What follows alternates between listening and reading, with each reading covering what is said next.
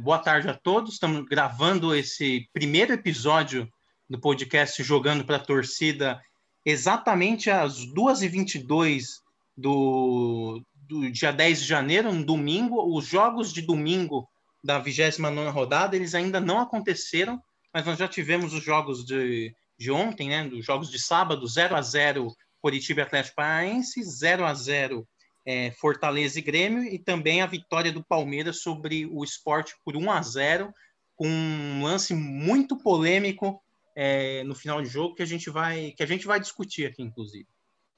Mas é, só para se apresentar, esse podcast tem o objetivo da gente falar de futebol de uma maneira que que traga é, informação, opinião, mas que também seja descontraído e por isso a gente convida é, eu e Lucas Montanini, que somos dois São Paulinos. Ele é mais fanático, eu não sou tão fanático assim. Não é, não. Mas, e aí a gente. Um pouquinho clubista. A gente recebe um convidados com uma, com uma regra. Todos os nossos convidados precisam torcer declaradamente para um para algum time. Eles não podem ficar em cima, em cima do muro e esconder o time que eles torcem. Hoje nós estamos aqui com o Santista Leonardo Loto. Olá, sou Leonardo Loto, Santista. É, infelizmente sou Santista, podemos dizer assim. E para dizer um pouco também sobre como está sendo a campanha do Santos nessa, nessa temporada caótica, mas que está dando bons frutos, digamos assim. Pelo menos na minha visão. Com certeza. Eu acho que está melhor que o esperado. E temos também aqui a presença do palmeirense Vitor Rodrigues.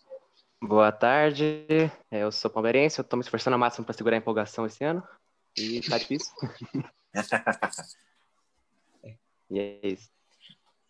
Isso aí. Mas a gente queria começar falando de Libertadores e a gente queria falar exatamente do Santos, que chega numa temporada em que teve impeachment de presidente, uma temporada que, assim como temporadas anteriores do Santos, teve um caos na, no, na parte política do clube e isso não afetou não afetou dentro de campo. Não sei se foi a blindar, se o Cuca blindou o elenco, o que aconteceu, mas é, o Santos faz uma temporada surpreendente. Quando começou o Campeonato Brasileiro, eu lembro que tinha gente dizendo que o Santos ia brigar para não cair, que que era o pior time do Santos nos últimos, sei lá, 10, 15 anos. E o Santos realmente chega numa chega numa semifinal de Libertadores com chances boas aí de classificação, só precisa de uma vitória simples em casa contra o Boca, é claro que é um jogo sempre difícil. Isso porque o juiz não ajudou. É, a arbitragem joga contra, mas também a gente a gente entende que, mesmo que o Santos não se classifique para a final, é, foi uma campanha surpreendente do Santos. Eu queria ouvir primeiro o Loto, o que, que ele acha dessa temporada, dessa campanha surpreendente na, na Libertadores. Bem, podemos dizer, o Santos estar vivo, digamos assim, tanto no Campeonato Brasileiro como na Libertadores, é um milagre. 100% um milagre. Tudo que tem acontecido, é, impeachment do presidente, desde mesmo o início de temporada tenebroso com o Gesualdo, que na minha opinião não foi o maior, maior erro. A, é, maior erro do, por parte do Gesualdo, e sim de quem contratou. E também de, digamos assim, problemas deixados pela gestão de São Paulo, gestão São Paulo. Não é mesmo? De rechear o elenco com, com jogadores, atletas. Gastar bastante depois o Santos tinha que pagar a conta depois. E nisso, mais crise. Mas, de fato, é um milagre.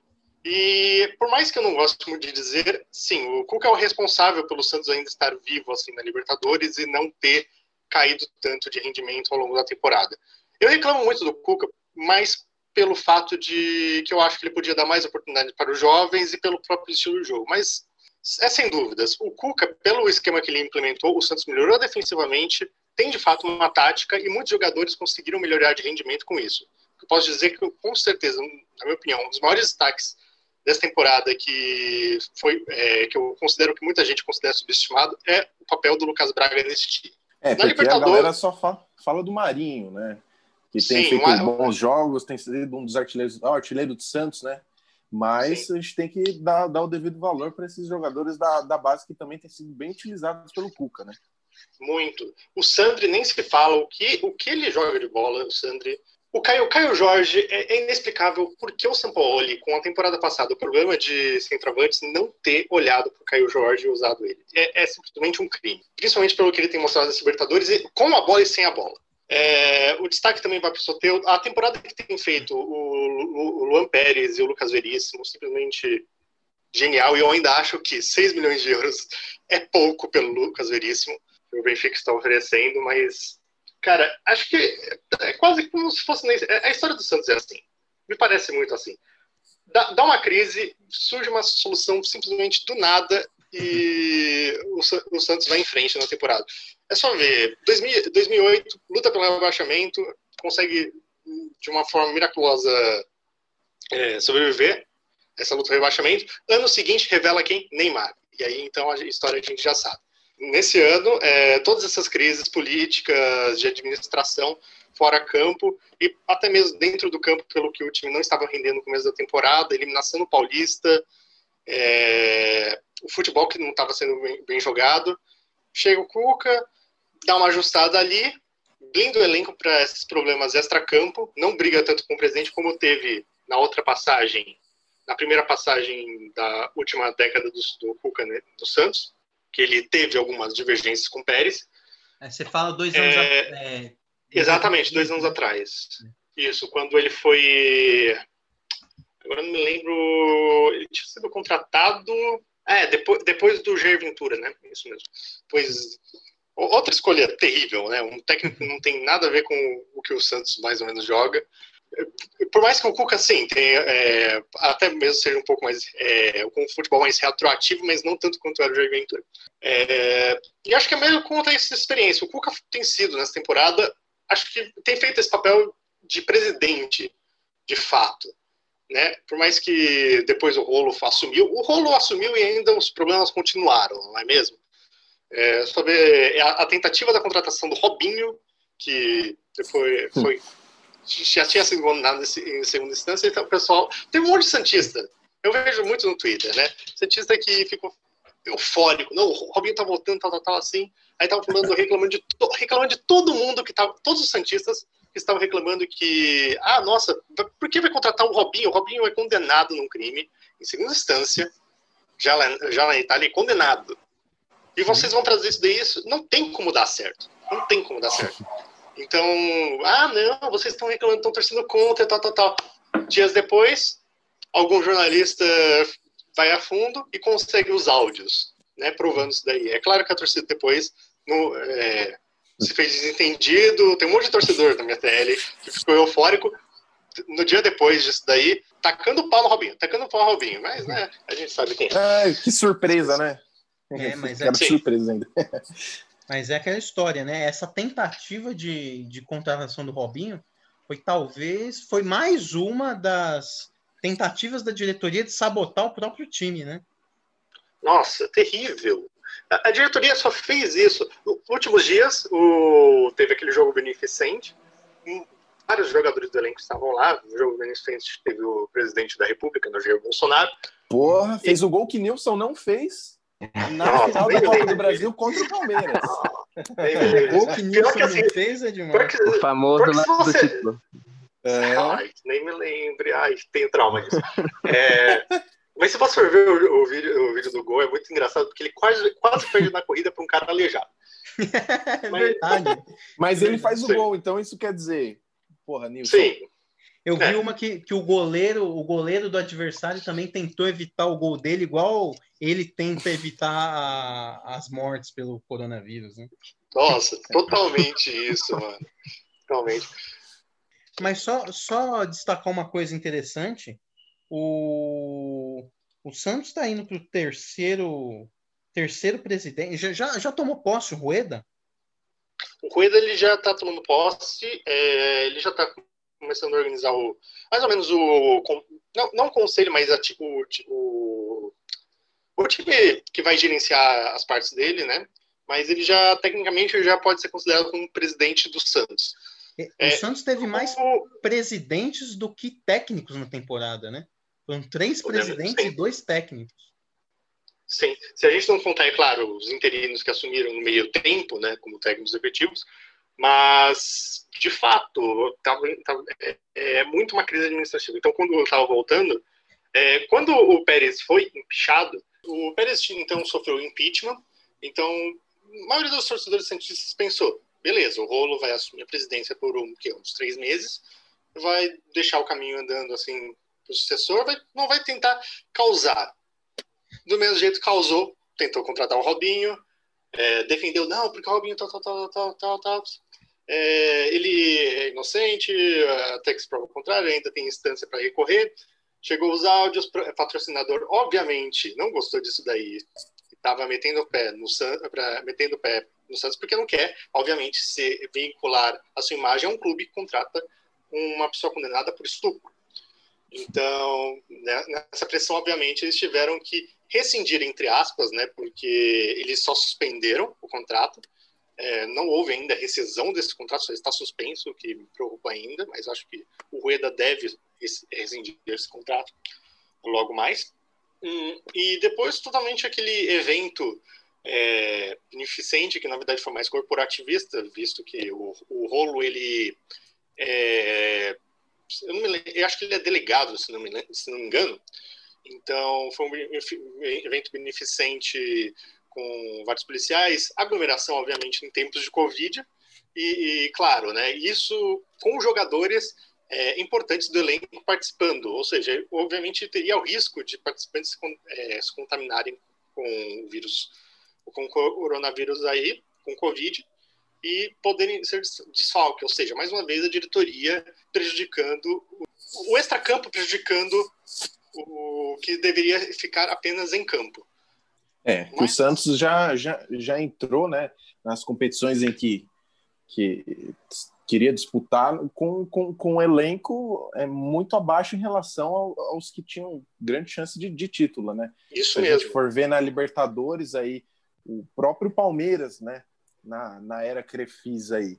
É, né, nesse ano em específico, né, que tem várias contratações, né, é, foi na, tá, tá, na mesma fase em que o Santos e aí e ainda embora o Santos tenha sido muito prejudicado pela arbitragem, mas isso a gente vai falar depois, ainda tem muita chance de, de ir para a final disputar com o Palmeiras, né, que está praticamente com, com um pé na final já, né?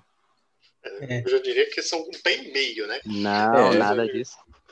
Mas, enfim, tudo pode acontecer, que, não é?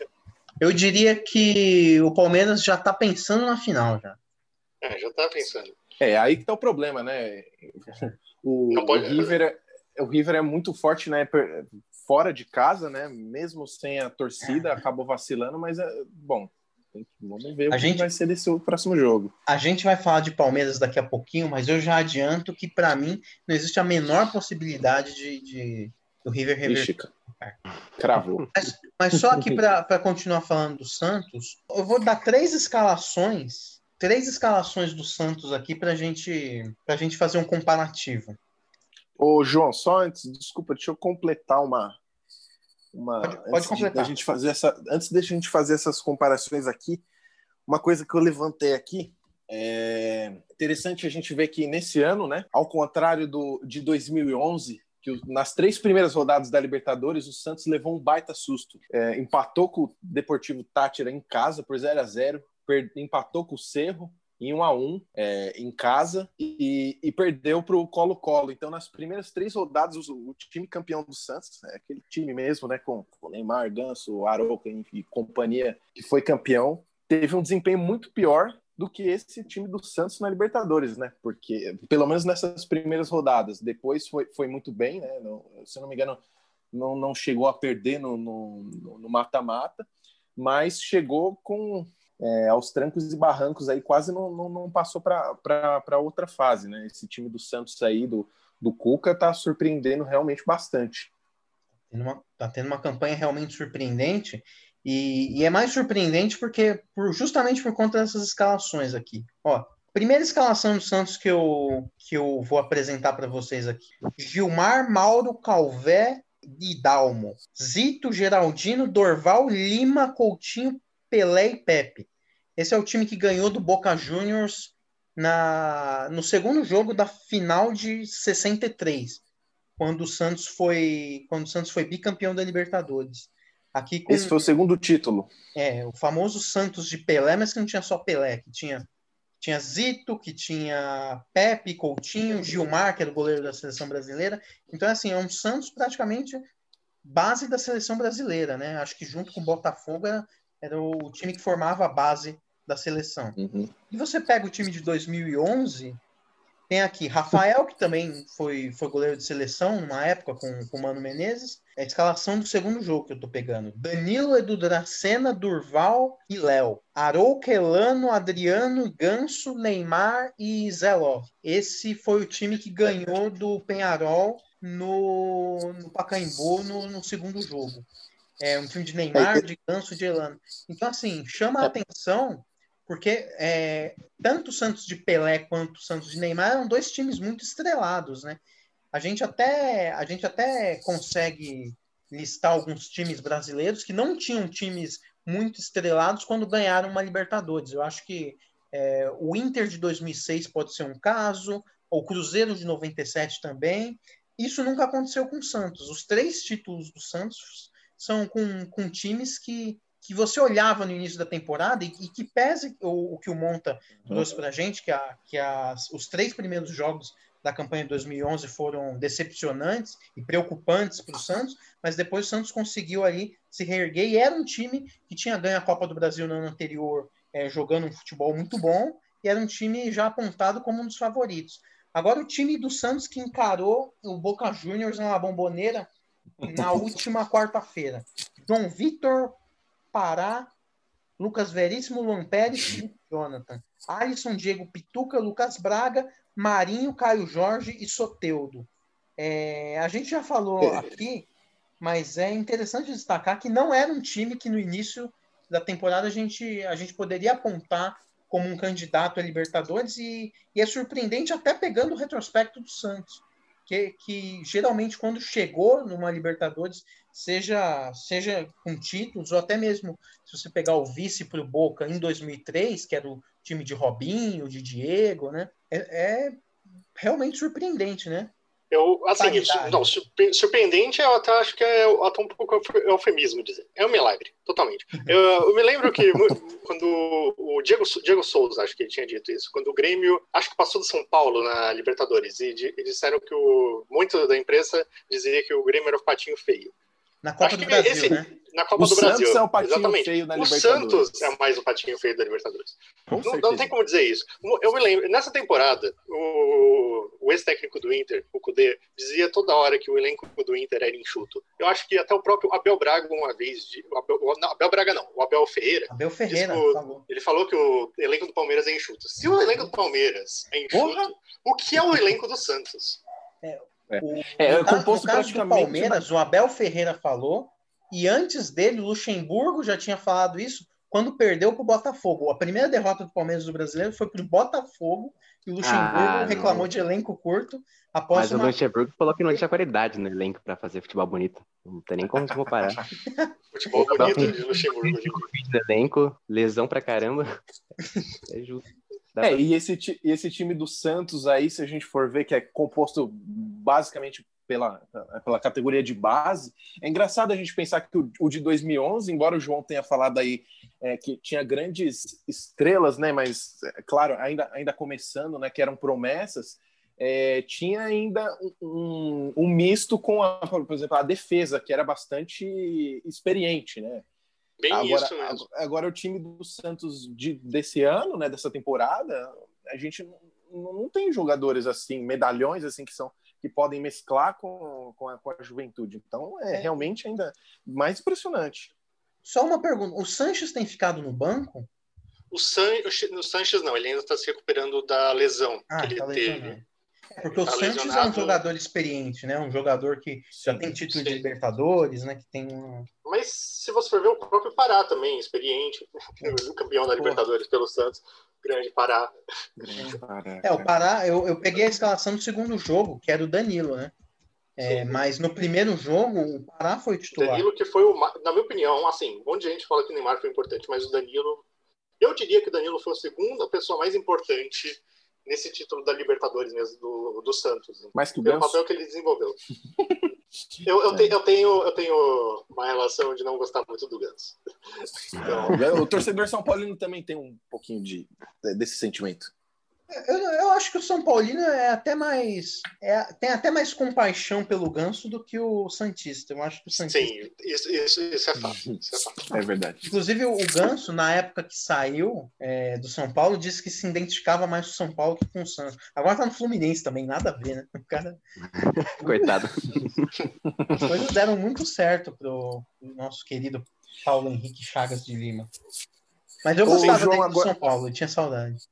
É, só a gente complementando, continuando aí sobre o Santos, é, queria falar uma, uma, uma coisa que pode doer um pouquinho no coração dos, dos Santistas, e confesso que até eu mesmo, não sendo Santista, é, senti muito pelo Santos, né? A questão da, da arbitragem, né?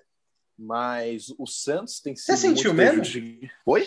Você sentiu mesmo, na Não, real? cara, de- de verdade, porque é, não é uma questão só do Santos, né, que tem sido muito prejudicado. O, o Loto pode falar melhor, né, pela arbitragem né, é, nesse ano. Hoje é o Mas eu- Santos, eu mas amanhã pode é uma- ser seu time, né? É aquela- É uma a Comembol aí a- com- adora os times brasileiros, né? É, dá pra pegar o próprio exemplo do São Paulo contra o Atlético Nacional. Sim. Sim, eu, eu anotei até aqui para a gente relembrar que foi no primeiro jogo, né, na partida de ida, foi um cartão vermelho para o Maicon, que o juiz deu uma agressão, que ele deu um, é, é, um tapa na cara, se não me engano, foi do Borja, eu acho. Sim, exatamente. Foi fora É, de e- lance e, e ele considerou. Eu acho que o Michael, na real, deu um empurrão e ele considerou como. Agressão. vermelho. É. E aí no segundo jogo, é, enquanto a partida estava um a um, o árbitro não deu um pênalti para o São Paulo em cima do, do, do Hudson. E aí logo depois marcou um pênalti para o Atlético Nacional. E, e ainda teve no final que expulsou dois jogadores do São Paulo. Então é, esse jogo aí foi, foi, foi, inclusive, nossa, bem caótico. Foi, nossa, cara, eu não gosto nem de lembrar. É claro que foi incontestável, né? Que o Atlético Nacional era o melhor time, jogou muito melhor no, nos dois jogos. Mas assim, Tinha um time melhor que o São né? Paulo mais também, né? Aquele São Paulo do Balsa, ele era ruim, né? Ah, o, e, o, Bor- o Borja, é só, só, cara, impressionante, né? Só jogou no Atlético Nacional, os palmeirenses. Não, não, o não só pode falar e ele. adora. Não só ele, né? Se você pegar Tanto um monte acho- de jogadores daquele Atlético Nacional, eles, assim, depois saíram de lá. O próprio Rueda não deu certo. O Eda não deu certo. É, o o Berril.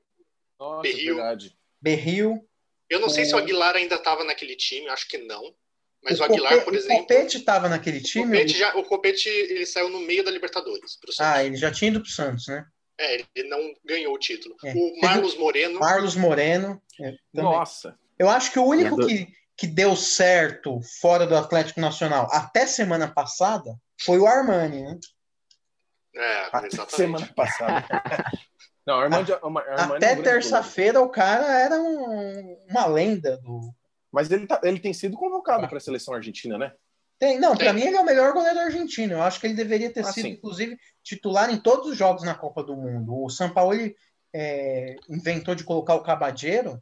Eu acho o Armani melhor que ele, inclusive, mas É, é que no- a Argentina, não, não- aliás, não- nunca teve muitas opções, é pelo menos nos últimos anos aí, que foi o Romero também, que jogou no grandiosíssimo Manchester United. O Também Romero que não- tá, não tá é um de grande saída goleiro. também do United. É, ele, então. ele ainda estava no United, ele quase não jogou lá, né? Ele, ele, foi, ele foi contratado para ser um joga- é, goleiro reserva, né? Porra, também, né, cara?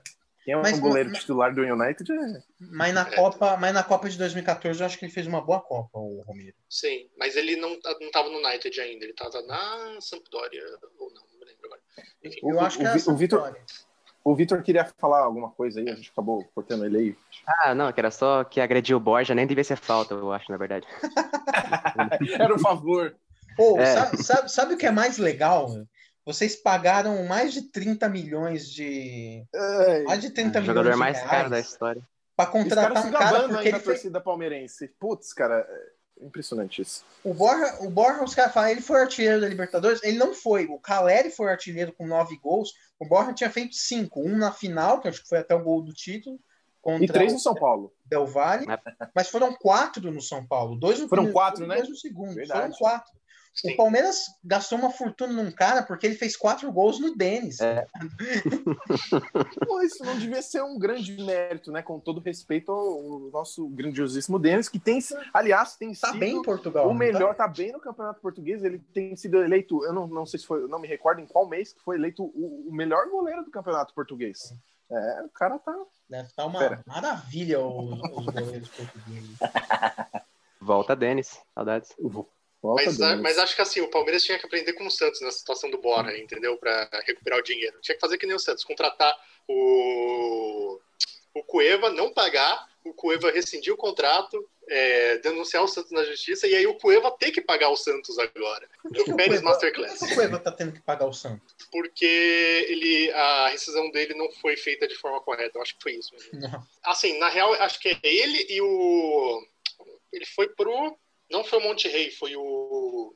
Não, Tia, é. não, é aquele lá que o Grêmio tinha jogado no, no Mundial. Esqueci agora. A Chuca? Ele tá em, ele tá em outro clube, ele, mas ele tá em outro clube hoje, né? Ele, acho que tem. Eu não sei se é emprestado, cara. Ah, é mesmo, ele tá jogando no Ele tá jogando num Isso, o, o Malatyaspor, né? Grande time. Porra. Não, tem, não tem expressividade nem dentro do, do, do, futebol turco, cara. Alguém, alguém com saudade do Cueva aí, seja na, no Murumbi ou seja na Vila? Os, os, os corintianos, talvez. Naquele 4x0 lá. Não, os corintianos têm trauma. É, eles têm saudade. Bom, agora vamos, vamos falar do outro, do outro semifinalista brasileiro, ou eu posso dizer do, do finalista brasileiro na, na Libertadores? Já, po já, acho que já pode. Pode.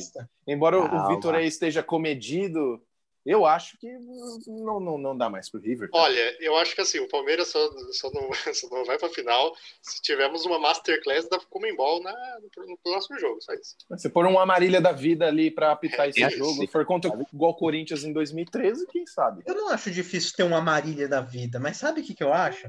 Eu acho que a vantagem é tão grande que mesmo com a Marília não daria, sabe? Eu acho que não tem como o River. Mas o River já virou um 3 a 0 para 8 a 0 então um 6 a 0 no Allianz Parque já com Ah, mas o time, o, o é adversário é era muito inferior ao Palmeiras. Ele, to, ele tomou 3 a 0 do Jorge Wilson, mas tá muita gente usando isso, né? Mas acho que foi é. na altitude o jogo, não foi? Foi, foi. O 3 a 0 foi. E aí depois eles foram no Monumental babando para cima do, do time lá e meteram 8 a 0 Agora, o, o Palmeiras, com a, a, a, defesa do Palmeiras, não vai permitir tomar três gols do River, quatro gols do, do River. Eu acho, acho impossível. Eu acho que. Ainda mais a defesa que tomou tipo 40 pouquinhos gols nos 60 jogos do ano passado. Tá bem sólida, bem improvável. Sim, o, é, o, o, o Gustavo, inclusive o Gustavo Gomes, né? É, ele não tem só ajudado na defesa quanto no ataque, né? Tem, tem indo muito bem, faz, fazendo os gols Cara, decisivos, né, pro Palmeiras. Xerifão. E, e, falando um pouco do River, né? Esse River é, vitorioso do Gadiardo, mas a, a, os caras pegaram o jogo contra o Jorge Wilson, mas em jogo importante, eu lembro mais de viradas contra o River do que, que do River. Eu lembro do, da virada, evidentemente, do, do Gabigol, né? Na, na final do hum. ano passado, mas também teve em 2017 aquela pro Lanús, aquela eliminação pro Lanús, que também foi, foi bem marcante, assim, que eu lembro que foi um jogo espetacular do Lanús, assim, no segundo tempo espetacular, e o River que entrou achando que já, já era finalista, acabou, acabou eliminado. Então eu não acho que o River tem esse, esse histórico de, de viradas próprias. Teve contra o Grêmio na semifinal do ano retrasado, mas aí é diferente, né? Porque o, o, o Bressan não joga no Palmeiras. Bom, é... a gente falou do Santos, que a, a gente comparou né, o Santos de Pelé e Neymar, com o Santos do Marinho e do Soteudo agora, né? Mas também o, o, Palmeiras, esse Palmeiras, alguém realmente apostava nele como é, favorito de uma Libertadores para chegar numa final da Libertadores? É claro que ele está sempre ali cotado, junto com o Flamengo, com o uhum. River, com Boca, com o Grêmio, mas eu acho que nos, nas últimas temporadas, esse, esse primeiro, desde a, acho que da era Crefisas foi o Palmeiras com menor investimento em temporada, né? Acho Foi, e que mais usou a base também. Que mais usou a base. Aliás, o, praticamente o único que usou a base, né? Porque o, o de 16 tinha um Gabriel Jesus ali, mas, mas era meio que um caso isolado. Agora não. Agora uhum. é um Palmeiras recheado de jogadores da base. Que tem sido muito importantes, aliás. Entrando. Oi? Que tem sido muito importantes, aliás. Sim, sim. Ouso, ouso dizer que é até mais importante do que as grandes contratações que o Palmeiras tem feito. É, eu, acho, eu acho que as grandes contratações, eu não sei se vocês vão concordar, queria ouvir muito o Vitor sobre isso. É, eu sempre brinco com os meias do Palmeiras, né? Que acho que a posição que o Palmeiras mais contratou nos últimos anos foi jogador de meio campo. Lucas Lima, Zé Rafael, Gustavo Scarpa, Rafael Veiga.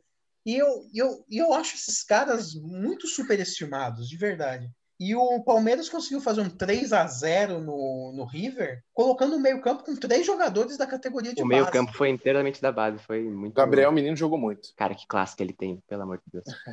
é o que a torcida pedia já fazia anos, né? Porque eu acho que o maior legado dessa era Crefisa não é nem os investimentos em jogadores, que foram a maioria fracasso, mas tipo, foi a revolução que a gente fez no, na nossa base. Porque historicamente o Palmeiras nunca foi um time de revelar muito. Nem é... na época da academia é, era um time muito de base, né? Tinha muitos jogadores. Não. Sempre foi um time de contratar mesmo. É. Dos times agora... paulistas, acho que foi o, é, é, o que menos revela jogadores, não é? Não sei, posso estar errado. Sim, eu acho que é. E, e finalmente, esse foi o primeiro ano que o pessoal desistiu de querer fazer gastar muito dinheiro, né? Que tava, devia estar quase acabando. E agora, esse meio de campo que eu ver no jogo foi o Patrick de Paula, o Danilo e o Gabriel Menino jogando, sabe? Foi espetacular. Essa temporada, ela tá muito louca, né? Porque quando começou o ano que a gente parecia que ia ter o São Paulo ali e veio o Luxemburgo, eu achei que não ia dar nada em 2020, sabe? Tá, tá nesse ponto Paulo agora. Acordar com o Luxemburgo é complicado. É, porque a, a, bom, a, a, mídia diz, não sei, até os próprios torcedores podem pensar um pouco que o técnico, que o Luxemburgo é um técnico ultrapassado. Não sei se o que vocês acham. Agora com, com essa campanha que, do, do Palmeiras, bom, não sei o que vocês acham. Vocês acham o Luxemburgo um técnico ultrapassado? Não. Eu honestamente achava o Luxemburgo ultrapassado em 2011, em 2012. Para mim, ele é um ex-técnico em atividade. Realmente. E, e, e, tem palmeirense que, defe que defende ele ainda, hein? que queria que ele continuasse. O que, que você acha, Vitor? Concordo. E não é nem a questão do é, o Abel Ferreira que revolucionou o time assim que chegou. Foi simplesmente o Luxemburgo ter saído, o time melhorou.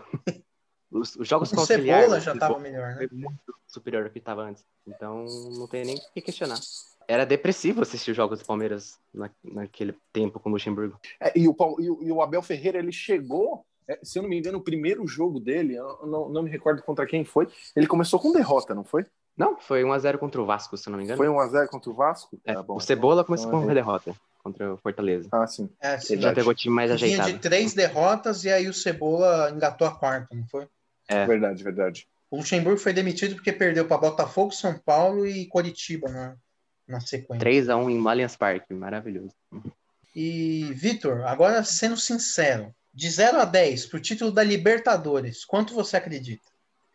Ai, eu, não, eu tô em choque pra, vou acreditar demais, sabe? Geralmente sempre Palmeiras dá uma palmeirada em algum ponto. Tá estranho chegar tão longe. É... Ah, mas é, tá estranho pro Santos, né? Na realidade, porque, porra.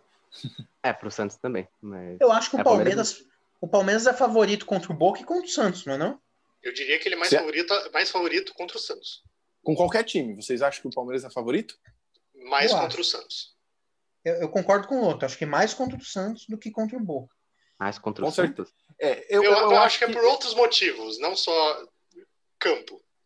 É, eu acho que pela é. questão de, de, ser um time argentino, que a gente já sabe como é, mesmo a gente não tem é, é sendo um campo neutro, né? É, que vai ser no Maracanã, é, eu, eu, também acho que é, seria mais complicado. Eu acho que a. Eu, eu acho o seguinte, eu acho que, que pesa. Tem gente que fala, ah, mas não tem nada a ver, o passado. Não é questão de passado, é questão de, de você analisar um retrospecto que, tipo, Palmeiras e Santos é um jogo que o Palmeiras faz no Campeonato Paulista, é um jogo que o Palmeiras faz no Campeonato Brasileiro. O Palmeiras tem, tem vitórias importantes contra o Santos nos últimos anos é, inclusive em final de Copa do Brasil em, em, 2015. Tudo bem, depois disso acho que o Palmeiras ainda é eliminado pelo Santos numa semi de Paulista, mas nos últimos anos acho que o Palmeiras tem levado uma vantagem em, em relação ao Santos. assim. Eu acho que, que tem mais como você você pensar ah, um jogo normal. Eu acho que com Palmeiras e Boca, uhum. acho que traz uma pressão a mais, traz a sei lá, fantasmas de 2000. As lembranças, nossa. É. E a chance é, de ser mas... roubado também. É verdade, tem esse, tem esse, ponto também, Comembol, que adora os times brasileiros. Mas você, vocês acham que mesmo sendo um clássico, numa final de Libertadores, ainda assim seria pô, menos, é, seria melhor para o Palmeiras? Não sei, cara. Eu, eu, eu tenho medo porque se... o Marinho num jogo bom desequilibra muito, né? É, eu não sei se essa altura. Final. Eu acho que essa altura do campeonato, o Santos é, é, foi tão subestimado e cresceu tanto que se possivelmente se chegar na, na, nessa final, talvez pode ser que até mesmo pela tradição, estou dizendo Palmeiras não não tem, muito pelo contrário, né? Mas Santos tem não sei, é, pode ser que isso daí também deu uma, uma certa equilibrada aí nesse confronto e, e é clássico, né? E lembra até 2015 que o Santos estava muito favorito, o Palmeiras ganhou, entendeu? Então, tipo, é. clássico é muito difícil você botar. Uhum. E acho que final única é, é mais é. imprevisível ainda, né? Uhum. uhum porque a chance do, do que tem menos time ganhar, ela aumenta, porque na, quando são dois jogos, você ainda pode, ah, vacilou no primeiro, mas aí no segundo você, você faz valer sua força. No, acho que final única não tem isso. Pode acontecer qualquer coisa. Eu acho que, independente de quem vá para final, não dá para você chegar e dizer 70% para um time, não. 30 para outro. Como eu sou mais pessimista, eu preferiria perder pro Boca do que pro Santos, porque ia manchar minha memória de 2015, sabe? Então, eu vou torcer pro Boca. É, e eu, eu, também não eu, não, eu não crio muita expectativa, porque vai que a gente chega numa final e perde pro Palmeiras também. Ia mas, ser terrível. Enfim, né? É, exatamente. Não, seria muito mais terrível para mim. É melhor, é, mais um trauma. É melhor sair pro final... Boca do que pro Palmeiras na final. Mas seria maravilhoso uma final é, Palmeiras e Santos no Maracanã, cara, pô, Não, dois fato, times claro. argentinos, cara, para representatividade do, do, do, Brasil, que, aliás, nos últimos anos está com, a, é, com exceção do, do Flamengo, que foi o último campeão da Libertadores, né, tem, tem sido bem defasado, assim, na, na questão do futebol. É claro que, bom, os times argentinos sempre também tiveram tradição, mas seria maravilhoso para o Brasil, para a representatividade do Brasil aí na, Bom, ia ter um time no Mundial, Sim. cara. Olha que maravilhoso. O Palmeiras ia ser a chance do Palmeiras ganhar o Mundial, aliás. Eu acho que esse time seria capaz de derrotar o, o Bayern de Munique. Mano, Nem fala essa... isso que eu empolgo. Olha a maneira como o cara tá zicando o Palmeiras. não, tá muito zicando. Não, não, não, não, entenda, não entenda como uma zica reversa. Eu, eu realmente acho que seria. Eu tô falando sério, eu não, não, não tô brincando aqui, não. Eu acho que esse Palmeiras aí, mas eu, do, do Mundial eu dei uma exagerada, mas seria muito bom pro futebol eu brasileiro essa final. Não, e uma provocação, dependendo de quando for o Mundial, pro alemão a Bundesliga é mais importante que o Mundial, hein? É, é que os caras mandam é um time alternativo nenhum, nenhum time europeu ligou pro Mundial, né? A Champions League é infinitamente mais importante do que o Mundial. É, não mas, tem comparação. Só é, que pros times ligou, brasileiros o Mundial... E eu acho interessante que, assim, os europeus já não ligavam para o Mundial, mas era uma data que eles tinham lá, era dezembro, quase no Natal, último jogo da, é, do ano, e os caras iam. Uhum. Agora, no meio da, da Bundesliga, é. no meio da temporada, eu, eu não vejo, com jogos de Champions aí se aproximando, eu não sei se o Bayern vai mandar o time principal para jogar o Mundial. Eu acho que ele vai mandar, sim. Eu acho que ele vai mandar. Talvez, assim, ele não vai ter, assim, ah, vamos tratar esse jogo como super importante. Eu acho que ele vai falar assim, é um jogo importante, se a gente ganhar, legal. Se não, ah, tudo bem. Eu sei Sim. que essa temporada tá tão maluca que eu, e o Palmeiras tá com tanta sorte, que eu acho que a gente, se for pro Mundial, o Bayern pede pro Monterrey na semi. Pô, é. cara, é. nossa, seria, nossa, aí seria terrível. É. Aí, aí fica, não, aí o Palmeiras chegou na final da Copa do Brasil sem enfrentar nenhum adversário forte. Não, mas espera aí. Aí a, a, história, desculpa, agora eu vou ter que vou ter que falar aí para vocês. É, o Palmeiras também chegou na Libertadores enfrentando um time que eram considerados fraquíssimos. É, a mídia, os próprios torcedores, é, é, os rivais, tal, sempre estavam dizendo: "Ah, o Palmeiras só eliminou um time fraco na Libertadores, bateu em cachorro morto, não sei o quê". Aí chegou com contra o River, meteu 3 a 0 aí eu acho que deu uma, uma assustada, assim, sabe? Acho que assustou falou, todo mundo, Opa. né? Exato, é. acho que o pessoal estava considerando que o, o, talvez o Palmeiras fizesse um bom jogo, mas o River, sendo o River, né? Principalmente nesses últimos anos, achou que o jogo ia ser um pouco mais truncado, talvez um 2 a 0 2 a 1 para o próprio River. Acho que Isso é o placar realmente... histórico. É, Sim, o, o 3 a 0 surpreendeu, acho que a eu... todos, né? Porque o Gadiardo lá tá, é, tem anos de trabalho, né? Uhum. Enquanto o Abel Ferreira chegou praticamente agora. Eu tenho uma opinião que tem gente que acha que é exagerada, mas para mim o Palmeiras fez o seu melhor jogo do século nesse, nessa última Pô, semana. cara, não, não, do século. É, é, é, é, complicado você. É que o parâmetro é baixo, né? Não, o parâmetro. vamos lá, o Palmeiras deu dois brasileiros nesse século. Só que, nesse, só que brasileiro é aquele negócio, você não tem muito a final, a final, né? Você tem os jogos decisivos, mas você não tem um, um jogo de mata-mata tão importante. O Palmeiras ganhou duas Copas do Brasil, uma meio esvaziada, que foi aquela com a final contra o Coritiba e a outra contra o Santos, que foi muito importante, de 2015 e tudo mais. Mas acho que não teve nenhum jogo do Palmeiras nesse século com a importância dessa semifinal Palmeiras e River. Teve um Palmeiras e Boca é. no ano, no ano retrasado, mas o Palmeiras. É, agora é re-retrasado, né? Porque foi 2018. Exato. Mas o, mas o Palmeiras. Mas o Palmeiras perdeu aquele jogo e empatou o segundo jogo.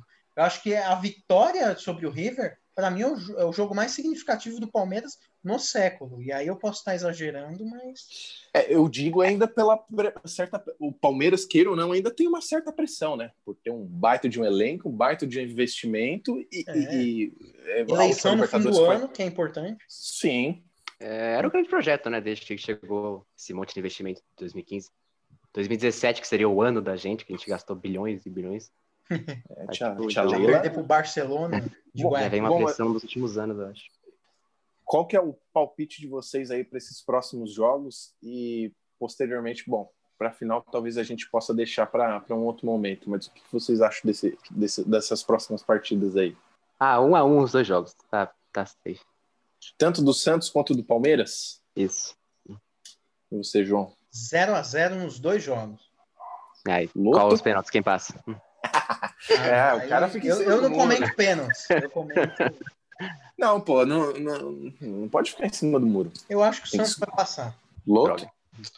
Hum, acho que o jogo do Palmeiras talvez um 2 a 2 sei lá, por exemplo, o River dando um susto, assim, tentando fazer uma remontada, depois o Palmeiras é, fazendo dois gols, assim, meio que no segundo tempo, sabe, criando aquela pressão, será que o River vai fazer o terceiro e o Palmeiras faz dois gols, sabe? Acho que pode ser que isso aconteça, mas é, e aí o Santos contra o Boca, eu não gosto de dar palpite. Eu espero que seja. Se for um 2 a 0 eu vou ficar muito feliz. É, mas vamos ver, né? É, é, tá muito aberto esse jogo do, do Boca e do Santos, mas já disse, uhum. já, já disse, o Santos já cumpriu seu papel na Libertadores, na minha opinião. Vingar 2007 já para mim já já, já já cumpriu o papel. Beleza, seu já tá, já, mas vamos lá, 2x0, vai, 2x0. Ah, é, eu, eu, eu acho que esse, esse jogo do River aí, no, na, na, na, volta, eles não vão deixar o, o, não vão deixar barato. Eu acho que vai querer dar uma complicada, mas eu aposto num, num empate, um a um. Acho que acho que tá de bom tamanho para eles também. Não, não, não tem mais chance.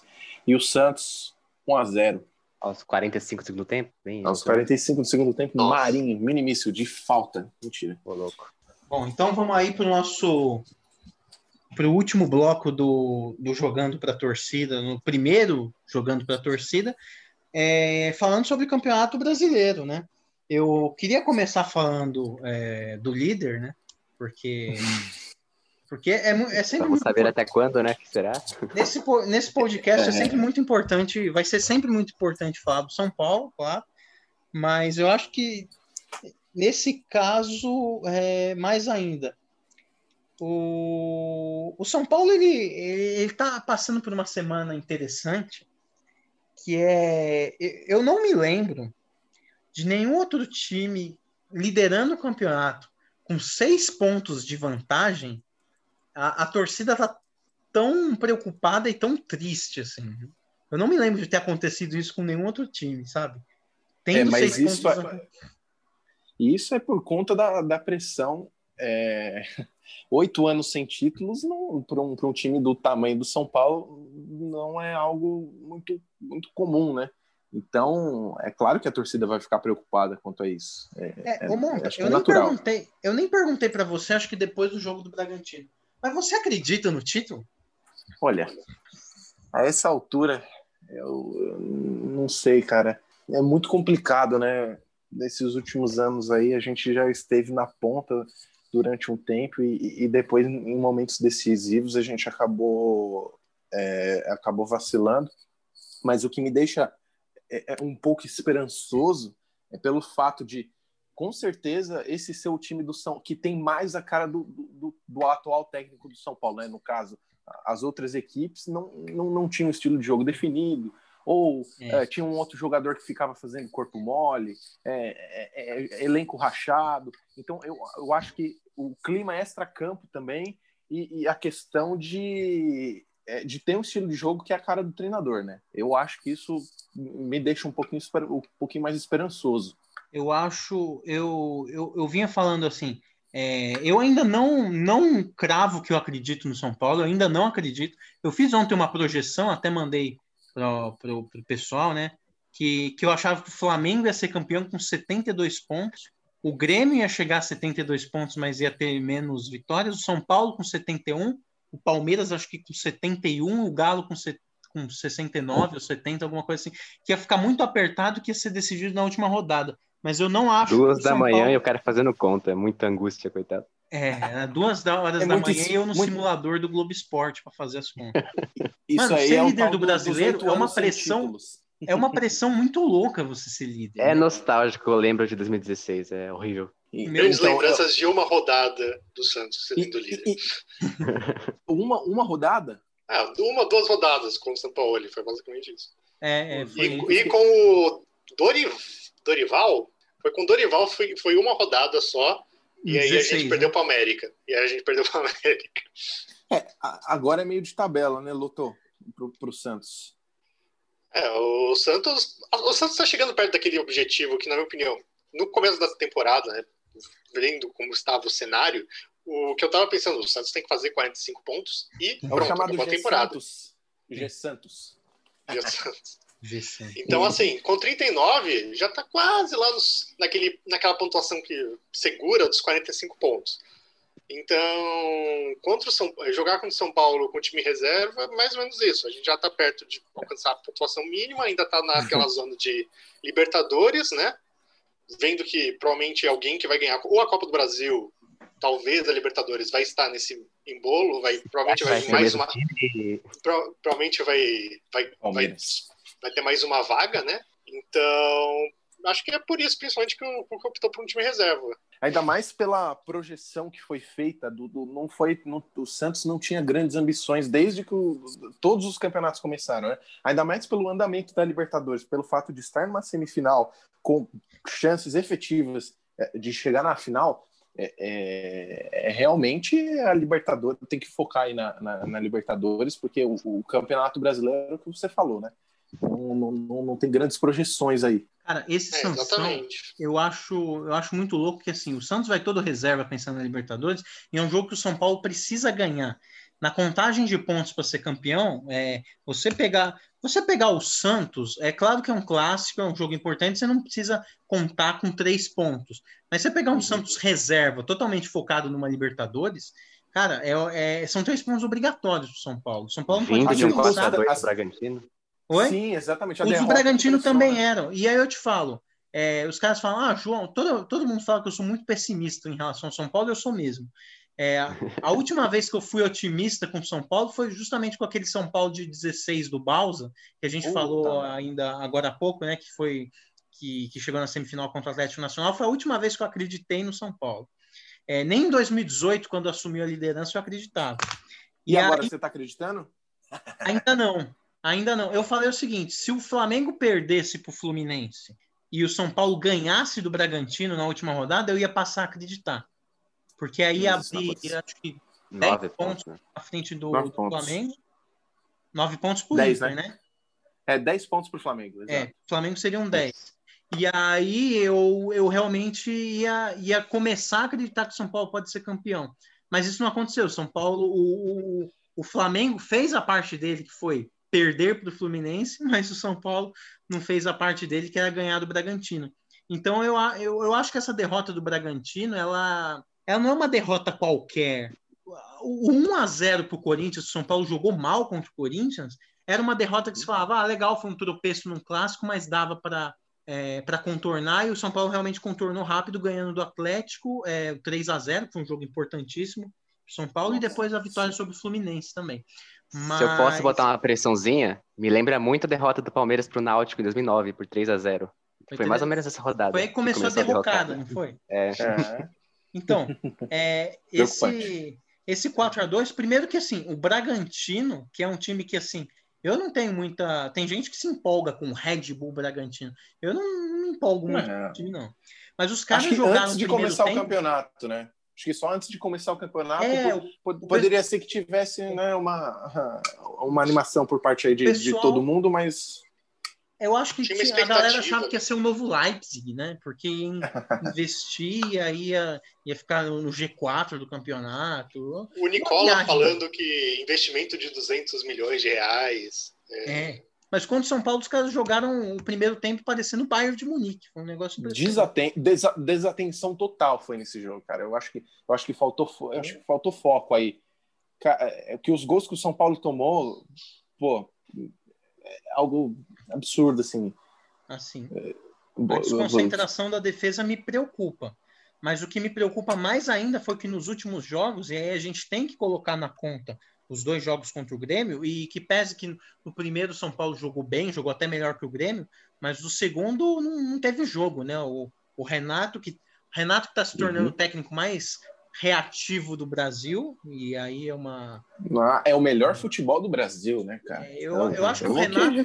O Renato, que sempre reclamou de retranca, inclusive quando era eliminado pelo Cruzeiro na Copa do Brasil, reclamava da retranca do Mano Menezes, falava que o Grêmio nunca ia jogar assim. O Renato está conseguindo montar a melhor retranca do Brasil e, está e tá funcionando, está dando certo. É, é, essa, essa, apesar de ter empatado ontem com Fortaleza, né? Que, aliás, o Fortaleza está fazendo mais pelo São Paulo nesse campeonato do que o próprio São Paulo. Rogério Ceni também tem feito bastante por O Rogério Ceni está sendo assim, está ajudando. Tá ajudando. oh, ainda, ainda mais essa questão aí que você comentou, é, é, é, é todos os times estão, digamos assim, é, pelo menos no Campeonato Brasileiro, o objetivo é não deixar que o São Paulo avance mais, né? É ganhar do São Paulo. Então, assim, todos os times estão montando as suas estratégias, estão de olhos abertos para ganhar do São Paulo. É, o Corinthians montou uma. Isso é exatamente, é o, é o, objetivo. Porque o Corinthians fez uma belíssima partida contra o São Paulo, né? Embora tenha sido de acordo com, com o que, o que o clube sempre faz, né? Que é, que é jogar atrás, mas desmontou muito bem o São Paulo. O São Paulo não conseguiu jogar, anulou totalmente o São Paulo. E o Bragantino, eu acho que foi um pouco mais de desatenção do que em relação ao futebol propriamente apresentado pelo Bragantino, mas isso daí me preocupa, que é a questão de. É, é, eu não sei se agora o Diniz, agora em diante, o Diniz vai continuar é, conseguindo implantar esse, esse estilo de jogo dele sem ser anulado pelos times. O Grêmio anulou muito bem o São Paulo também. É isso que me incomoda. Lembrou. Mais do que os erros de defesa, o São Paulo está criando pouco nos últimos jogos. O Sim. São Paulo, a, o, o Sara e o Igor Gomes não estão conseguindo jogar. Sem o Luciano, já saiu informação de que parece que o Luciano não vai jogar também nesse contra o Santos agora. Então, sem o Luciano, o São Paulo perde muito. E o São Paulo, ele, ele tem uma semelhança, e aí muita gente compara o São Paulo com o São Paulo de 2018, que foi líder, acho que até a 26 ou 27 rodada, e aí acho que na 28 se eu não, tive, se eu não tiver errado, na 28 ele perde a perde para o Palmeiras a liderança. Mas o, o, o São Paulo, que foi campeão do campeão simbólico do primeiro turno no, uhum. em 2018, ele no retorno ele fez 22 pontos. Ele foi o 16 do retorno naquele ano. Nossa. Foi uma, é, foi uma entregada bem. A, bem... a queda de rendimento é, é, justamente isso que você comentou. Preocupa bastante agora para o segundo turno, né? Porque é, o principal ponto aqui no, do, do, Campeonato Brasileiro, né? É que, diante dessa competitividade tão grande, que é um dos mais disputados aí que a gente pode, pode ver do mundo, né? É, é justamente essa questão da regularidade, que é o que São Paulo não, não tem apresentado nos últimos anos, né? Faz um primeiro turno muito bom e vai caindo e entregando para o restante do, dos outros times que estão na cola dele. Exatamente. Só que tem uma coisa assim: é, a campanha de 2018 foi muito ruim. O São Paulo dificilmente vai repetir uma campanha dessa. Então, acho que assim, a entregada de 2018, que, que, tudo bem, não foi tão grande, porque o São Paulo, por mais que tivesse uma vantagem até considerável na frente do Palmeiras, estava ali cabeça a cabeça com o Inter, com o Flamengo. O São Paulo nunca conseguiu é, abrir uma vantagem que abriu agora, né? Mas eu acho que o São Paulo ele não vai não vai acontecer com o São Paulo que aconteceu em 2018 de começar a perder, perder, perder, perder, entregar desse jeito. Mas eu acho que se você vacilar duas, três vezes no campeonato já era.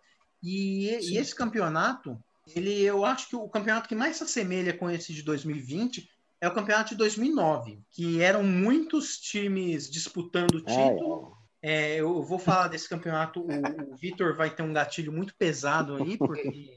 Ai, ai. Eu acho. Você lembra bem desse campeonato? Nossa, o que, que aconteceu nesse campeonato? O que aconteceu? Eu não, não, não me lembro. É... Não, o nosso desastre foi impossível de São Paulo repetir, que a gente perdeu até o G4. Dirt Masterclass do, do Murici, né? Murici, Murici era o técnico. Murici é saiu de São Paulo, mas o São Paulo não saiu dele. Do mesmo tá jeito voltando. que o Rogério tá tentando entregar o campeonato pra gente, o Murici, Murici trabalhou fortemente pra gente naquele campeonato, mas não deu, porque a gente foi incompetente mesmo, o Flamengo acabou levando. É, mas, foi por pouco. Mas eu acho que o cenário é parecido, porque é aquela história, o Palmeiras ele tinha uma vantagem, mas logo atrás dele era muita gente disputando, né? Você tinha o Inter, você tinha o São Paulo, você tinha o, o próprio Flamengo, que acho que estava em quinto ou sexto o... na época, né? O Flamengo estava. O, o de 2009? É, de 2009. E eu acho que esse ano é um desenho parecido, porque você tem o São Paulo mais ou menos numa posição que está o Palmeiras, que é com dois jogos de vantagem, mas é um campeonato que você tem muito confronto direto. E ontem eu fazendo o simulador do GEC, eu fui percebendo isso. Vai ter jogo do São Paulo contra o Palmeiras, contra o Inter, contra o Grêmio, contra o Flamengo. O Flamengo ainda pega é... o Palmeiras, pega o Grêmio, pega o, o Internacional, é, o Atlético Flamengo pega. Flamengo na última rodada, né? O São Paulo e Flamengo na última São, rodada. São Paulo e Flamengo na última rodada, e Atlético e Palmeiras também na última rodada. Então, assim, é. praticamente todo mundo ainda vai jogar contra todo mundo, né? E, e esses jogos vão ser decisivos, vão ser muito importantes os confrontos diretos. Mais até jogos de seis pontos, o, todos esses. Famosos jogos de seis pontos, né? Existem campeonatos em que você pode acabar perdendo um jogo assim, ganhando um campeonato por não vacilar contra os times da parte de baixo da tabela. Eu acho que, por exemplo, uhum. o Cruzeiro em 2014 ele perde para o São Paulo na, na virada ali do turno. Né? Ah, meu Deus do céu, não me fale desse jogo. Esse jogo foi. Jogo, eu tava nesse jogo, cara. Esse foi jogo aí, 2 a 0, a galera. É, os torcedores tinham alguns torcedores do Cruzeiro infiltrados lá na torcida do São Paulo. E a gente dizia que a gente ia alcançar o Cruzeiro, que a gente ia ser campeão, e os caras, não, não vai dar. Realmente não deu. Mas, foi, nossa, essa partida aí foi, para mim, pelo menos, foi uma das mais memoráveis que eu estive no estádio, cara, porque eu realmente acreditei naquele jogo lá, que o São Paulo também vinha apresentando um futebol muito bom, né? Aquele era legal, o problema é que bom. a defesa era fraca. É, o problema é que o Cruzeiro também não era melhor, né? Não vacilava. Melhor, é, vacilou somente naquele jogo. Depois mas disso... então, você vê o Cruzeiro é, perder para o São Paulo, mas o Cruzeiro não vacilava contra os times lá de baixo. E aí o Cruzeiro acaba uhum. sendo campeão com 10 pontos de vantagem.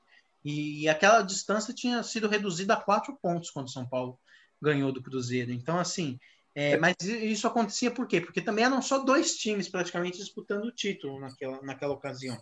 Agora, com tanto de Sim. time assim parelho e o tanto de jogos entre esses times que vão acontecer nas próximas rodadas, realmente esses jogos de seis pontos estão valendo cada vez mais.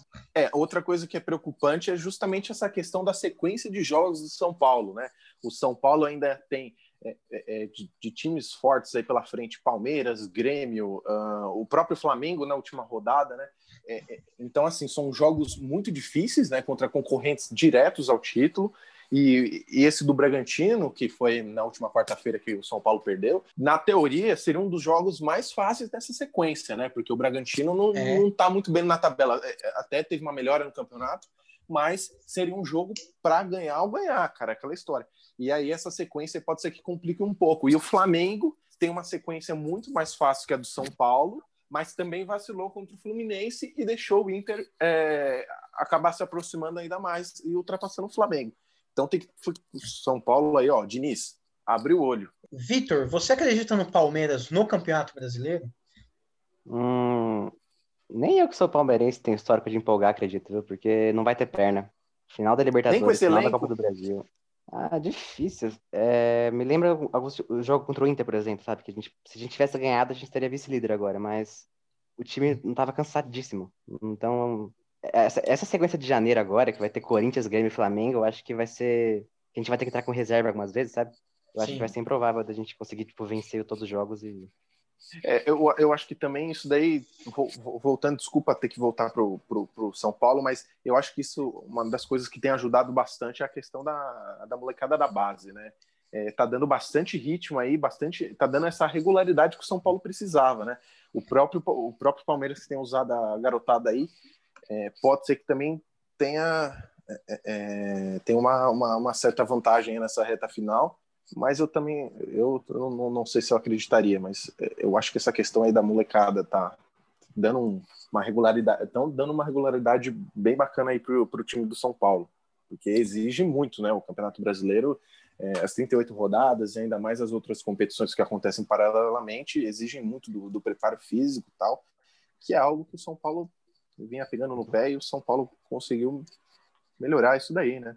Não, esse ano é muito, foi muito bom te mostrar como a base é importante para os times, né? Porque os times que estão tendo sucesso Sim. são aqueles que estão usando. Uhum.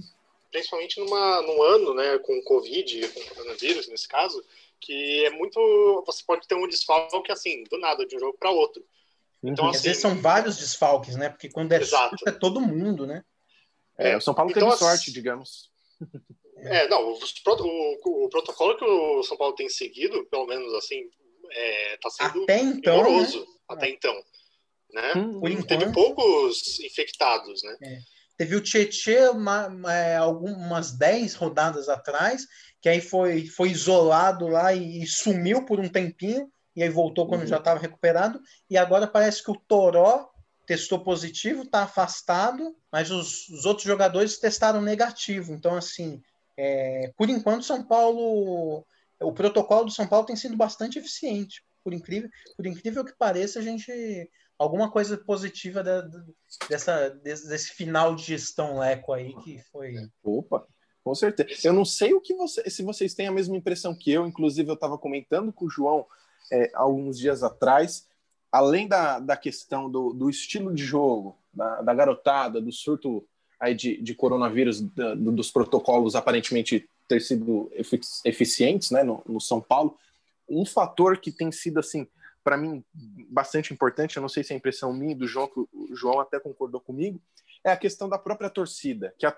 a ausência da a ausência torcida da tem torcida. feito muito bem para o São Paulo, ao contrário dos outros times, cara porque a, a pressão é tão grande, né, é, nesses oito anos sem títulos, né, que, é, que a torcida, pô, pega muito no pé e, e tem sido muito importante para dar uma amenizada aí nessa, dar uma acalmada aí no time do São Paulo. Principalmente pensa... com os grandes gritos de torcida, de, grandes gritos da torcida de São Paulo quando o time quando, não, quando o time tá ruim, não é mesmo? Como gritos carinhosos. Boi do Piauí. Não, não, não, aquela, aquela a clássica, né, do boi, boi, Boi do Piauí, não é mesmo? Piauí, é boi do Piauí. Mano, é, mas eu acho o São Paulo ele virou. Teve, teve um, um período na, na, tabela do São Paulo que foram seis jogos em que o São Paulo acho que ganhou cinco de virada. Assim.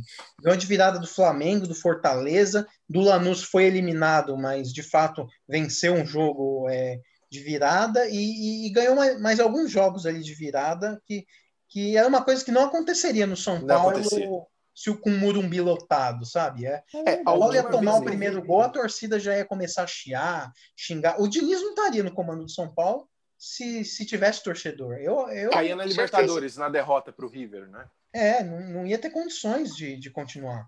Acho que o Palmeiras se dá bem com isso também. Pensando bem agora. Será? É, a torcida do Palmeiras também pega bastante no pé, né? Eu acho que acabou prejudicando mais o Flamengo do que, do que do que os outros times. Eu acho que no caso de São Paulo. Corinthians também, eu acho, cara. Corinthians foi prejudicado, né? Com a ausência. Uhum. Eu também acho. Quem vocês acham que, que briga mesmo pelo título? Vocês acham que o G6 aqui ainda tá dentro? Ou vocês já descartam alguém? Eu acho que só o G4, tá? São Paulo, Inter, Atlético e Flamengo. Grêmio e Palmeiras, você acha que estão fora? Não. Olha, eu acho que ainda, ainda o G6, ainda o G6. É principalmente porque o Palmeiras vai ter um, o Palmeiras tem um jogo a menos, tal, assim, então eu acho que ainda é o G6 que está brigando mesmo pelo título. Tem que ver nas próximas rodadas, aí conforme as rodadas forem passando, vai diminuindo, G5, G4. O Grêmio, é, eu acho que depende muito dos confrontos diretos que o João comentou também, viu? O Grêmio jogou dois pontos fora porque empatou com Fortaleza, mas eu, eu tô olhando aqui, o Grêmio tem três empates no campeonato, mas só tem três derrotas. O é Grêmio o perdeu menos que o São Paulo. E o time que menos perdeu com é. essa última derrota do São Paulo. E, a e o time que menos tomou gols também, é, exatamente. É, mas então, o São Paulo tem o melhor saldo, né?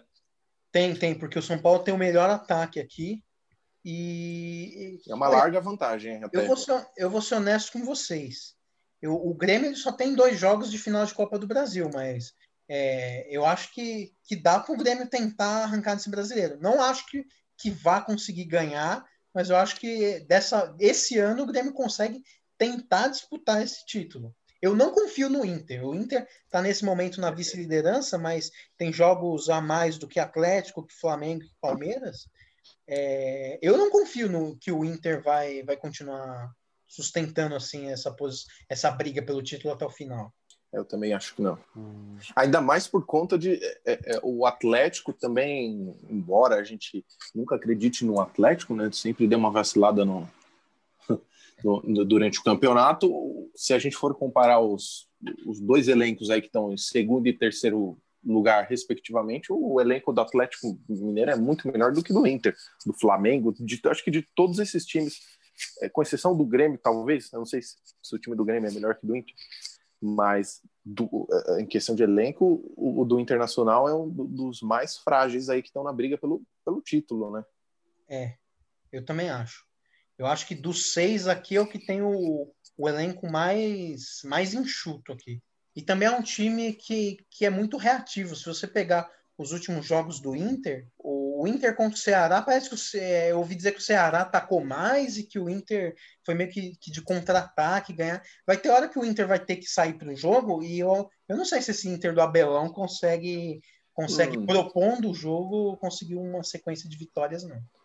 É, talvez com o Eduardo Cudê eu, eu, eu botaria mais, é, é, mais fé, digamos assim, no, nesse time do Inter, até mesmo por conta do, do, do, esquema tático que favorecia muito o Thiago Galhardo, né? Que estava fazendo muitos gols é. e depois da saída do, do Cudê. Fez um o só. O cara sumiu com um gol. Um é. gol o que prejudicou bastante a temporada do Inter foi a lesão mesmo do Bosquilha, que era um jogador assim de, de meia mais armação. Porque sem o Bosquilha, você tá, tudo bem, tem o Patrick, que algumas vezes consegue fazer isso daí, mas ele é muito mais aquele jogador de ser o motorzinho do campo. Então, assim, meio que essas criações de jogada uhum foram prejudicadas com isso. É, o João tinha falado né, que o Ceará atacou mais do que o atacou Inter, mais. de fato. É, teve maior posse de bola, maior tentativa de gol, 19 contra 8 do Inter. Então, assim, dá para ver que teve uma mudança assim, do Inter para. Do... O Abel Braga já conseguiu é, ter uma mudança um pouco mais assim, que deu para mostrar nos números do que era o futebol mesmo com o Kudê. É, sim, para vocês terem uma ideia aí do que o, do que o Loto estava falando, ó, o Ceará deu 19 chutes no gol, enquanto o Inter chutou só oito vezes. E a posse de bola foi 61% do Ceará contra 39% do Inter. Então o Inter não teve nenhum controle do jogo, né? Claro, foi efetivo e fez 2 a 0 Mas é, é, o time do Cudê era muito mais, a gente pode dizer, é, é, é, agressivo, tinha muito mais o controle do jogo do que em relação ao time do Abel. Eu acho que o Inter não consegue ser campeão jogando assim, porque tem mais 10 jogos onde vai pegar times que, que vão ficar só se defendendo. Eu acho que Flamengo e Atlético e até Grêmio e Palmeiras têm mais condições de perseguirem o São Paulo do que o Inter. Assim. A torcida colorada vai me, vai me desculpar, mas. Não, você, eu, eu, eu concordo. É, só para a gente fazer um, um, comparativo aí, João, que eu separei aqui para a gente analisar, para vocês terem uma ideia do, do último ano que São Paulo foi campeão brasileiro, nossa, faz bastante tempo, né? 2008. O Palmeiras, é, se a gente for considerar essa rodada em que nós estamos, né? Na realidade, estamos na 29, né? Mas rodadas completas seria a 28, embora tenham muitos jogos, jogos atrasados e tal. Mas só para a gente ter uma ideia, é, em 2008, na 28 rodada, o Palmeiras tinha 53 pontos, que era o líder, é, enquanto São Paulo estava apenas na quinta posição. É claro que a diferença de pontos não era tão grande, né? eram apenas quatro pontos. O São Paulo estava na quinta posição com 49. É, enquanto agora o São Paulo tem seis pontos de vantagem é, em relação. São, são, sete pontos de vantagem em relação ao quinto colocado, que é o Grêmio. Né? Então, na, naquela ocasião lá, o São Paulo, é, embora estivesse na, entre os cinco primeiros, é, ainda tinha muita gente brigando pela frente e o São Paulo ainda conseguiu ser campeão naquele ano. No ano de 2008, né? Foi o último título. Isso, o último título brasileiro do São Paulo. Para finalizar aqui, vamos dar mais palpites, já que já não, ninguém aqui fica em cima do muro, todo mundo gosta de dar palpite. Vamos... Só o outro que fica em cima do muro. Não, não fica em cima do muro. Eu, eu, dei eu, eu, não gosto de dar palpite, mas eu dou meu palpite. É só, só pro Santos, né? É, só pro Santos. Tá. Então, então, só por causa disso, Loto, você vai começar dando palpite no Sansão.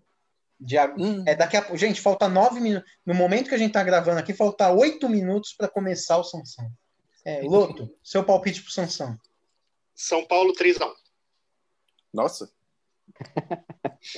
Fica reversada. É, deixa. Vitor.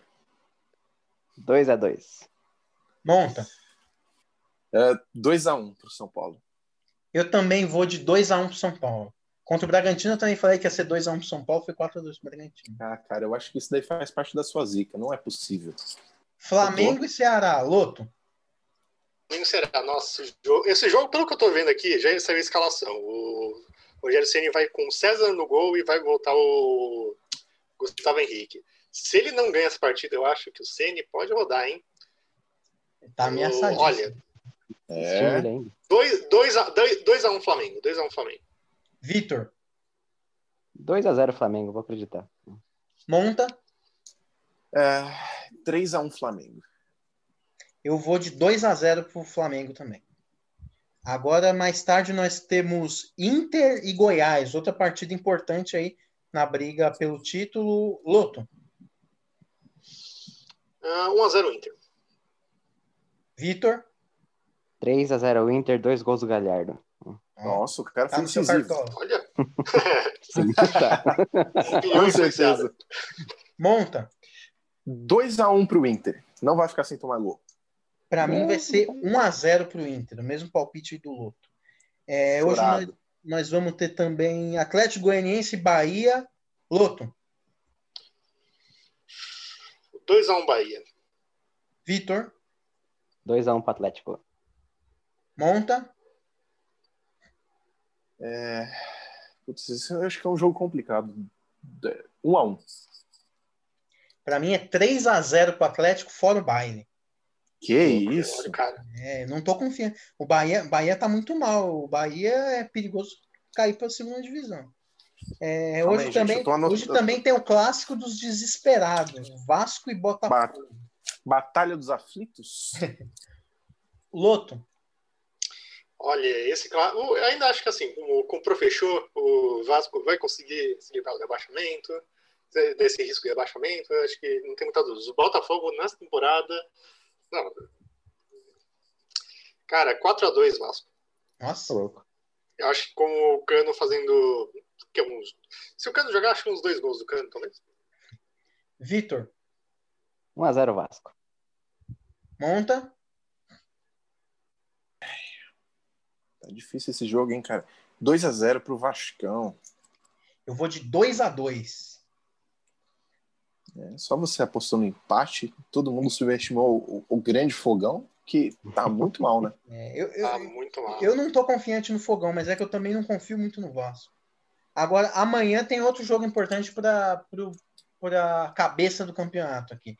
Bragantino e Atlético Mineiro. Loto. Nossa. Vai ser difícil. O Bragantino, o Bragantino ele, é, ele é um time que assim, eu vejo muito pessoal que é, principalmente usa o, o é, aposta, aposta, né, no resultado de jogos, essas coisas. O Bragantino é o que mais quebra nesse sentido. Então eu acho que ele ganha de 2 a 1 um do Galo, do Galo. Principalmente porque o Galo é muito irregular e com vários problemas defensivos. Parece um pouco o São Paulo, um pouco São Paulo com poucos jogadores assim de marcação, assim, pelo menos. O Bragantino... foi a partida do São Paulo contra o Bragantino. Então 2 a 1 um, Bragantino. É, e, é, e, esse jogo é importante para o Bragantino se, se, distanciar de vez ali da zona de rebaixamento, né? Isso. É verdade, porque também, tá também não está salvo, não. Também está. Não, tá, tá pau a pau. Vitor, seu palpite para Bragantino e Atlético. É 2x1 um pro Galo, vai. Pode ser. Acho que Monta. o Atlético vence. Vou apostar na zebra. 1x0 Bragantino.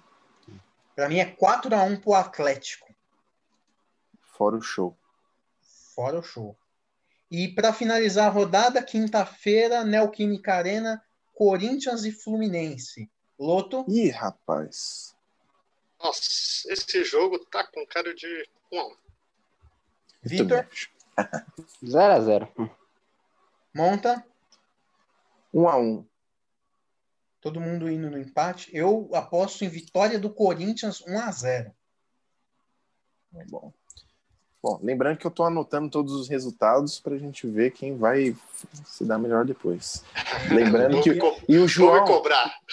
Vou, como faz no SPN, eles printam, né? É, o print. É. Bom, agora temos aqui dois, dois minutos para terminar a gravação aqui, também dois minutos para começar o jogo. Então, eu gostaria de agradecer a presença aqui do, do Leonardo Loto, do Vitor Rodrigues. Foi foi muito legal é, fazer esse, esse piloto aqui do nosso podcast com vocês. Querem falar alguma coisa? Se despedir? Ah, agradecer, agradecer pela, por ter chamado, né? Qualquer outro episódio, episódios, oportunidades é Opa. só me chamar e sempre, bem, sempre para ressaltar esse papel do Santos de fazer, fazer o impossível é, em, em situações totalmente caóticas. É isso. Yeah. Também vou agradecer a chance de aparecer no episódio primeiro, histórico. Então, é isso. Vou... Obrigado. Obrigado aí aos nossos convidados. Então, a gente vai encerrando aí por, é, por enquanto. E provavelmente teremos muitos outros. E com o São Paulo campeão no final. É. Com certeza. Ou não. Se o São Paulo for campeão, a gente que deu sorte. Se o São Paulo não for campeão, a gente que zicou o time. É isso aí, pessoal. É responsabilidade inteiramente nossa agora. Valeu, brigadão, hein, pessoal. Valeu, galera. Valeu, eu que agradeço. Aí. Valeu. Valeu. Eita. Se você quer zicar o São Paulo também, estamos Santos. ah, pronto. Falou, valeu. Falou. Falou.